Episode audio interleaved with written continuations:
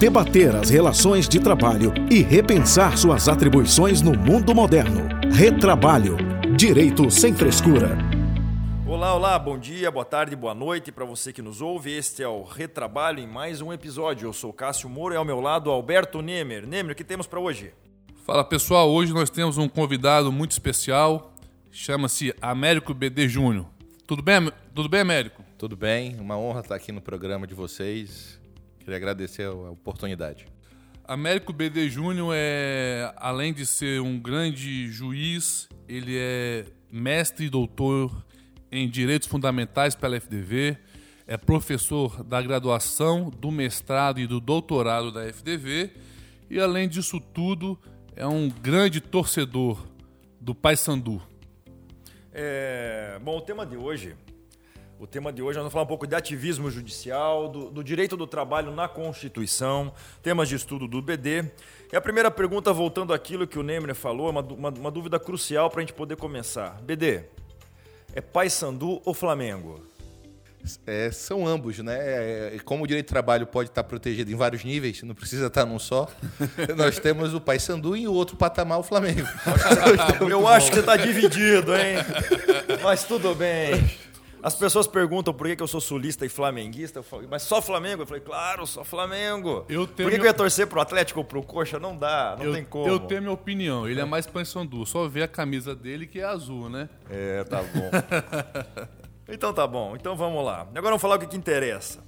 Ativismo judicial. Vamos falar um pouco da, do que, o que, que o STF, o que, que a Constituição tem a ver com o nosso direito do trabalho, o que, que tem a ver com a vida de você, trabalhador ou empreendedor.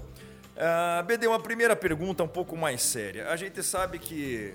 Então a gente tem uma dúvida, a impressão que tem é de que o STF hoje ele, ele exerce um poder muito grande uh, na, na, em termos de políticas públicas. É? Ele acaba, é, embora seja um órgão julgador, ele acaba é, se inserindo é, com decisões importantes, onde, ao que parece, deveria ser função do legislativo. O que, que você acha disso? É isso mesmo? A gente pode até chamar o, essa, essa, essa participação do STF de alguma supremocracia? Então, esse é um tema extremamente relevante e é importante a gente tentar estabelecer os limites da atuação do STF de modo prévio, porque o que a gente vê na prática, infelizmente, é a definição do que o Supremo pode ou não pode de acordo com a decisão que ele dá. Então, as pessoas que concordam com a decisão dizem que o Supremo só cumpriu o papel dele, e aquelas que discordam dizem que o Supremo avançou na competência que não seria dele. Então, essa prévia definição de qual é o papel do Supremo, ela realmente é fundamental para equacionar a questão. E essa definição não é simples. Por quê? Porque a nossa Constituição é analítica. A nossa Constituição, ela tem ela permite várias interpretações, ela tem dentro da sua história, tanto quanto da sua elaboração, quanto das sucessivas e até, digamos assim, exageradas quantidades de emenda, né? Ela tem, é, ela dá margem a bastante poder do STF no momento em que o texto é um texto aberto, é um texto que pode ou não ser atualizado é, de acordo com cada situação específica. Por exemplo, às vezes a Constituição decide não decidir. O que é algo curioso, Verdade. que é um tema importante do repouso semanal, preferencialmente aos domingos. É, eu, eu, eu, eu, eu temo até que é, essa nossa Constituição ela até é meio abrangente, com, até com o poder constituinte com certo receio daquele passado ditatorial, resolveu constitucionalizar toda a nossa vida. Né? Então tudo basicamente é constitucionalizado, tudo basicamente vai para o direito e vai para a elite do direito.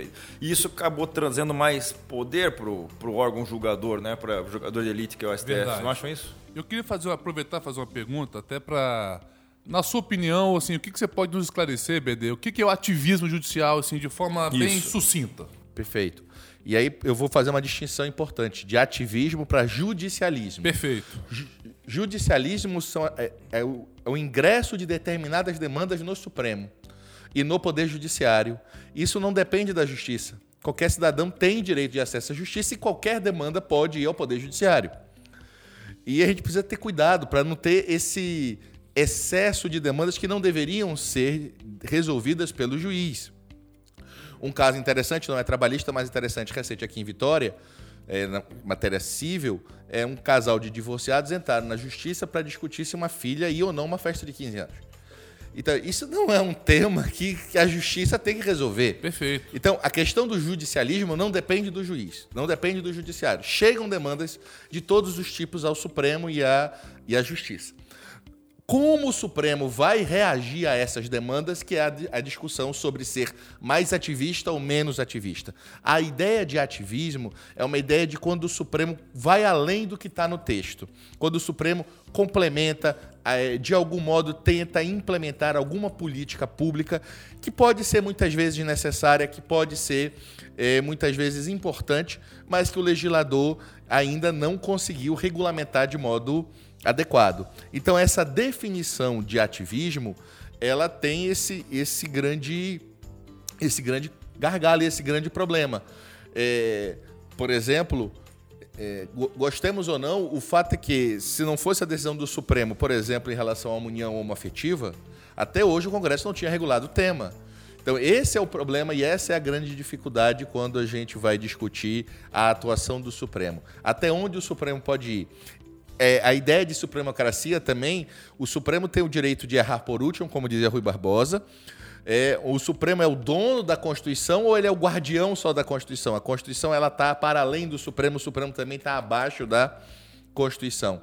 Porque nós temos precedentes no Brasil, mesmo agora a emenda da vaquejada, em que o Supremo dá uma decisão e posteriormente o Congresso muda Perfeito. o próprio texto que serviu de parâmetro para aquela decisão do STF. Então a gente precisa tentar encontrar é, um equilíbrio. Há no direito americano uma expressão chamada de efeito backlash, que agora o Supremo, a gente sente isso no Brasil, que é a reação da sociedade quando o Supremo dá uma exagerada até onde ele pode ir. A, a, os movimentos sociais, a sociedade também ela reage quando o Supremo tenta é, avançar demais sobre alguns temas que são polêmicos, que a gente não vai conseguir, e esse é um problema que, que a gente precisa entender, que a própria sociedade, é, a própria Constituição deixa claro que nós somos uma sociedade plural. Existe mais de um modo de vida legítimo para você viver a sua própria vida. Então, a gente precisa estabelecer só as condições para que cada um não atrapalhe o direito alheio, mas eu não posso impor previamente que qual é o modo de vida bom, belo e justo, como os gregos antigos falavam. Concordo. E a gente tem, Cássio, é, até trazendo um pouco esse papel da STF, com o advento da, da, reforma trabalhista ou modernização da legislação trabalhista, o STF foi muito demandado, né? Tem diversas ADIs, Nós estamos ADCs, com vários problemas para julgar lá. Exatamente. Muita coisa que o, o, Supremo bota ali, na, bota ali na gavetinha, ó, vamos suspender os processos agora para até a gente decidir. Recentemente agora, o STF mandou suspender todas as ações lá do artigo 62 da, de controle de jornada. De então, motoristas. De motoristas. É, teve, isso vai dar um problema. Teve outra, teve outra que mandou suspender todas aquelas de vinco e pregatícios de, de motorista de, de, de caminhão também. Então, assim, o STF também tá, tem uma atuação muito atuante na vida dos trabalhadores, porque esses processos suspensos não sabemos quando vão ser julgados. E, e com base na reforma é, aí eu já adentrando um pouco na questão do ativismo judicial, é, o, o, ministro Barroso ele está como relator do processo dos honorários sucumbenciais. E isso tem me preocupado porque está condicionando as formas de pagamento. Por exemplo, ele, ele entende que só vai poder descontar lá dos honorários até 30% líquido do que o reclamante vier receber. E não há nada disso na legislação.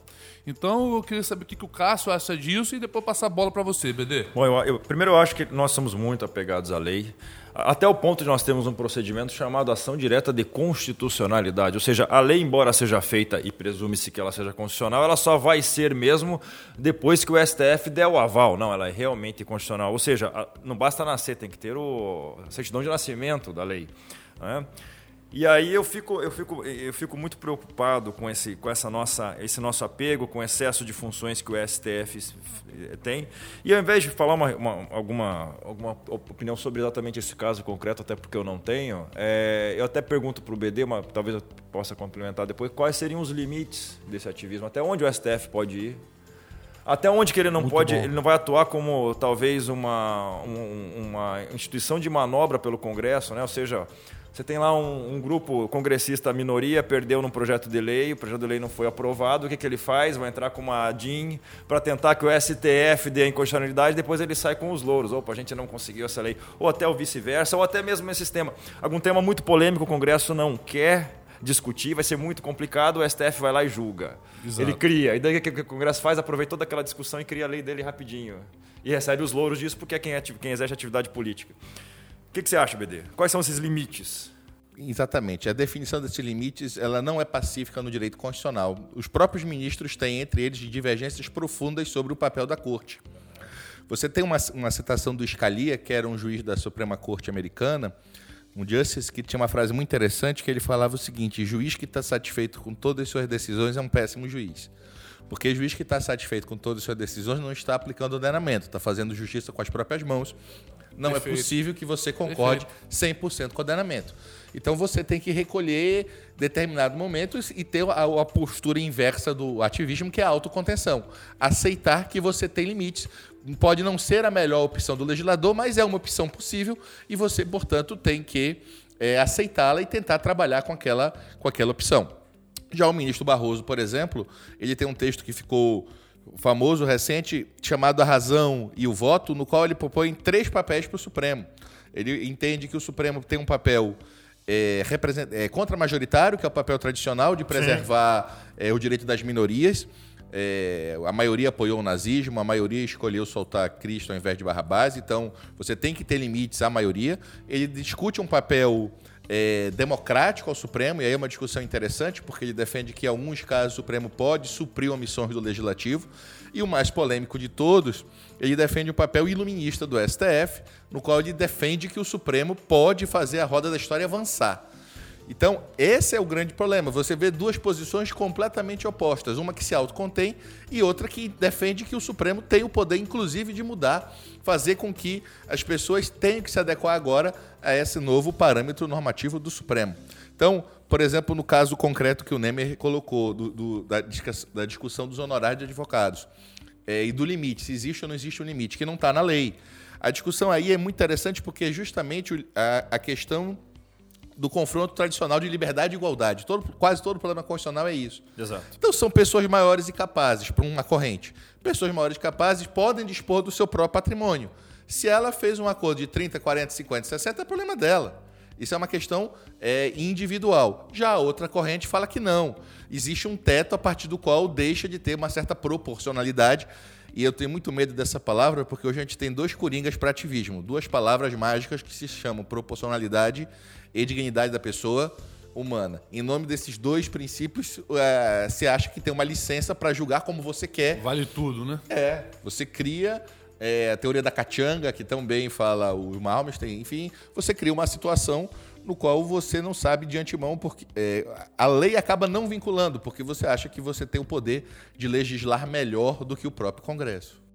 É até interessante falar isso, que o Barroso, antes de, antes de ser ministro, ele falava de alguns motes de segurança para ativismo.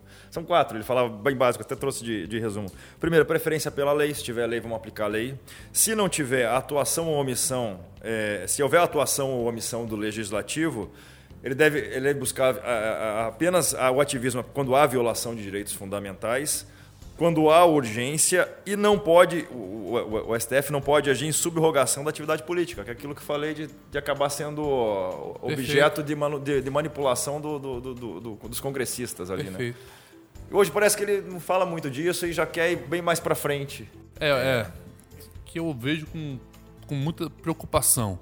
Mas dando continuidade aqui, pessoal, eu queria agora ouvir de, do nosso amigo BD, é, continuando na Constituição, e tratando aqui dos direitos trabalhistas, é, existe no artigo 7 né, diversos, a gente chama de espinha dorsal dos direitos trabalhistas.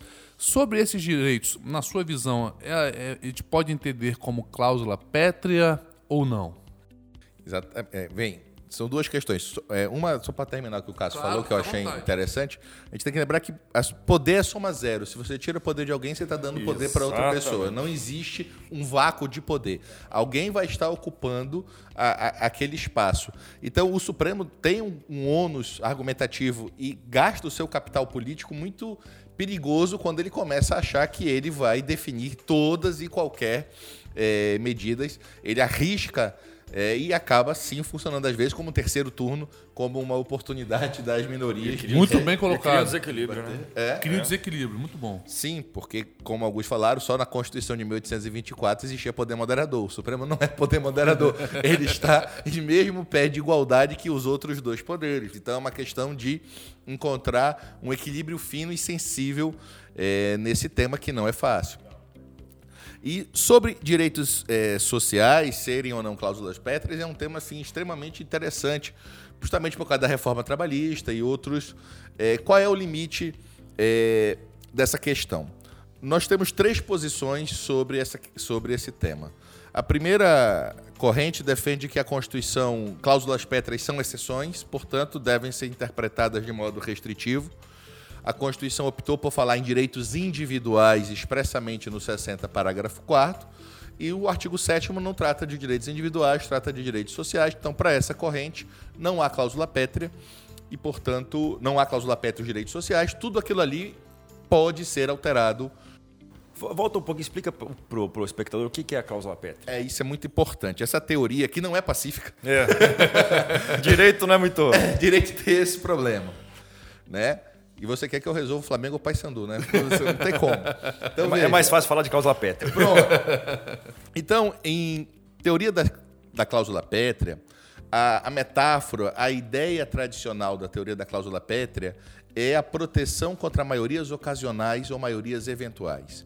Então se usa sempre eh, aquela obra clássica, a Odisseia de Homero, para citar a passagem que Ulisses, para resistir ao canto das sereias, se amarra num tronco do navio e, portanto, ele consegue ouvir e não sucumbir àqueles cantos. Ou seja, o próprio constituinte, aquele que fez a Constituição, avisa: olha, a partir de agora, as regras são essas e a nova geração não vai sucumbir ao canto das, das sereias. Esse tema não se discute. Então, pena de morte. de- o legislador já blinda, já blinda previamente. Não adianta discutir pena de morte, porque esta é cláusula pétrea. Aqueles que são contra a cláusula pétrea argumentam rapidamente que toda geração é livre para traçar seu destino. A geração de 88 não é melhor que a geração de 2020 e, portanto, é, do mesmo modo que a geração de 88 não respeitou o passado, porque ela fez uma Constituição nova, a de 2020 não tem obrigação de respeitar a de 88. O titular do poder constituinte é o povo e toda vez que uma Constituição não atende ao reclame do povo, é possível se fazer uma nova. Eu espero que o Brasil não acredite nessa corrente, porque se a gente for fazer uma Constituição uma agora, bagunça, né? com um país dividido, não Nossa temos nada a ganhar e muito a perder. Com certeza. Então eu espero que se respeite. Essa. Mas voltando, então, são três posições. Né? A primeira, como eu, como eu já expliquei, entende que não é. A segunda faz uma interpretação já ampliativa para dizer que todos os direitos sociais ali são cláusulas pétreas.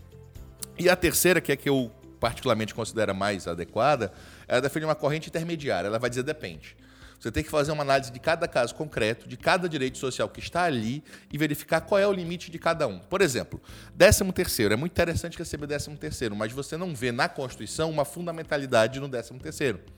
Porque é algo que é feito, é, foi é, começou com uma gratificação de Natal, era algo totalmente é, peculiar e que depois foi incorporado.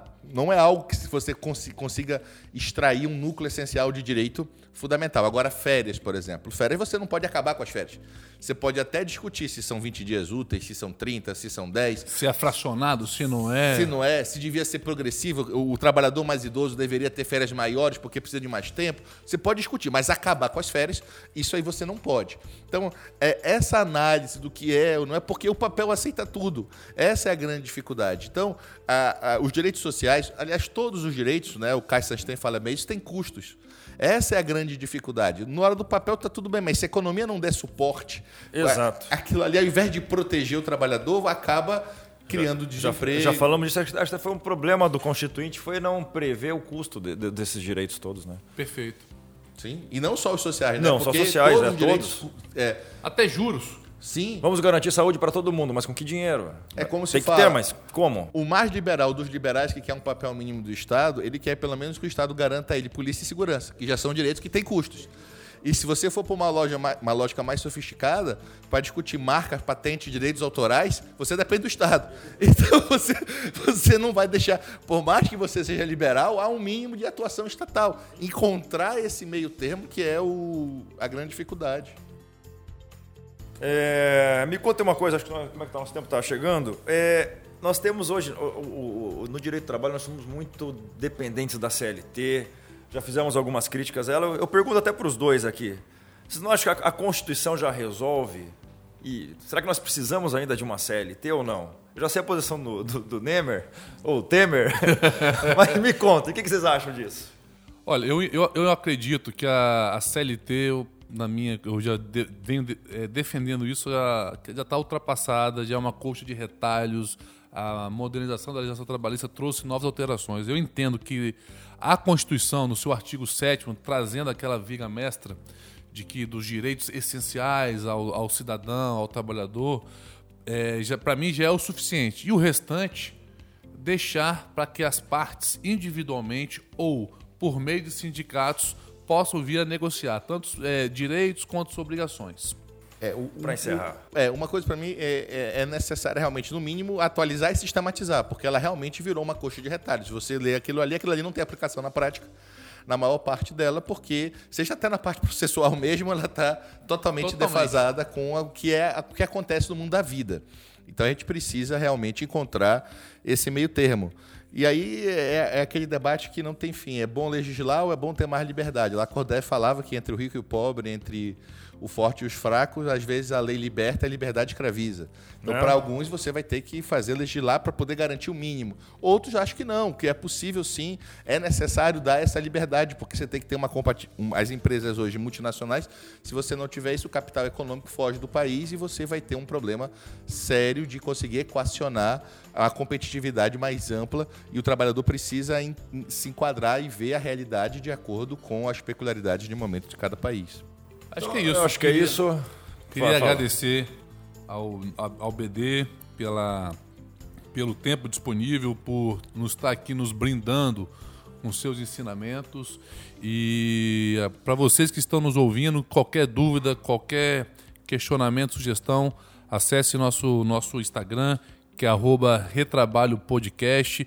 E também pode seguir nosso amigo BD, que é arroba BDJR Papão. Mais um indício que ele prefere o Paysandu, só para deixar registrado. Indício E- forte. e é isso, pessoal. Fi- Finaliza pra gente, Cássio. É, tem o Paysandu campeão brasileiro e o Flamengo mundial, talvez ano que esse ano a gente possa resolver a coisa e todo mundo fica feliz. Muito obrigado ao ouvinte, um abraço a vocês. Mandem suas dúvidas, suas críticas. Nós devemos fazer um tra- nós vamos nós vamos fazer um um episódio só com, é, com as críticas, com as dúvidas, para a gente conversar, para debater com os senhores. Muito obrigado e é isso. Fiquem com o podcast. Até a próxima semana. Um abraço. Um abraço, pessoal. Debater as relações de trabalho e repensar suas atribuições no mundo moderno. Retrabalho. Direito sem frescura.